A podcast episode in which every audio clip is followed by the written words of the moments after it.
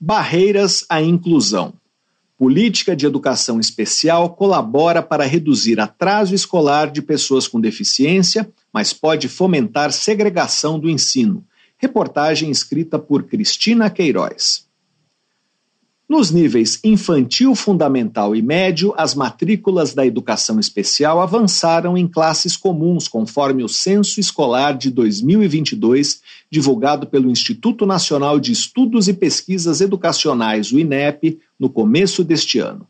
Entre 2021 e 2022, na educação infantil foram 67,9 mil matrículas a mais.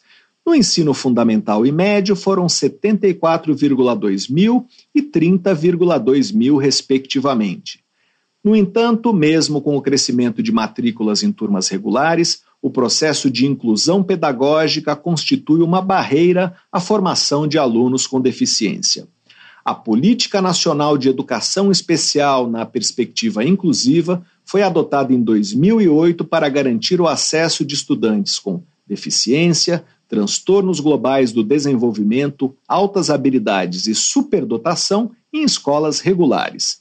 No mesmo ano, por meio do Decreto 6.571, foi estabelecido o atendimento educacional especializado para dar suporte a esses alunos e facilitar o acesso ao conteúdo. A economista Maria Miqueliana da Costa Silva, da Universidade Federal de Viçosa, detectou, em estudo realizado em parceria com outros pesquisadores da instituição, que essa política permite reduzir a defasagem idade-série de alunos com deficiência, com impactos mais significativos entre estudantes com surdez. Nesse grupo, a defasagem escolar pode ser reduzida em cerca de dois anos, segundo a economista. Investigando dados de censos escolares entre 2009 e 2016, o estudo comparou a situação de grupos de alunos com 13 tipos de deficiência contemplados por ações do programa com a de alunos com as mesmas deficiências, mas que não eram atendidos pelo programa. Os dados da curva histórica indicam que o programa colabora para que alunos com cegueira, baixa visão, deficiência física e múltipla, autismo, superdotação, entre outros, façam um melhor acompanhamento das atividades das classes regulares, sustenta a economista. Por outro lado, em projeto financiado pela FAPESP, concluído em 2019, a psicóloga Eniceia Gonçalves Mendes, da Universidade Federal de São Carlos, avaliou políticas de inclusão na rede de um município paulista. Foram aplicados questionários em 61 docentes sete gestores escolares, 65 estudantes da educação especial e 67 familiares.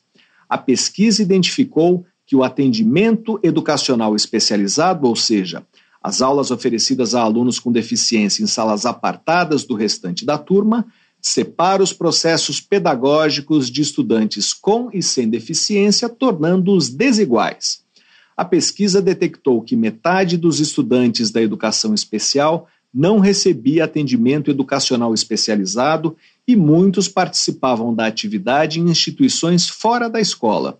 Cerca de 20% dos estudantes com deficiência precisam de atendimento especializado.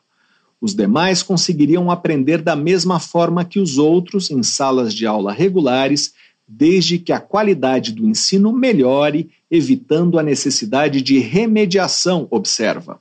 A inclusão escolar foi o maior problema identificado em mapeamento realizado entre 2019 e 2020, com 3 mil famílias latino-americanas, mil delas brasileiras, de autistas com idade entre 3 e 18 anos pesquisadora do Centro Mackenzie de Pesquisa sobre Infância e Adolescência e do Programa de Pós-Graduação em Distúrbios do Desenvolvimento da Universidade Presbiteriana Mackenzie, a psicóloga Cristiane Silvestre de Paula foi uma das coordenadoras do estudo concluído em 2020, que envolveu a Rede Latino-Americana pelo Autismo.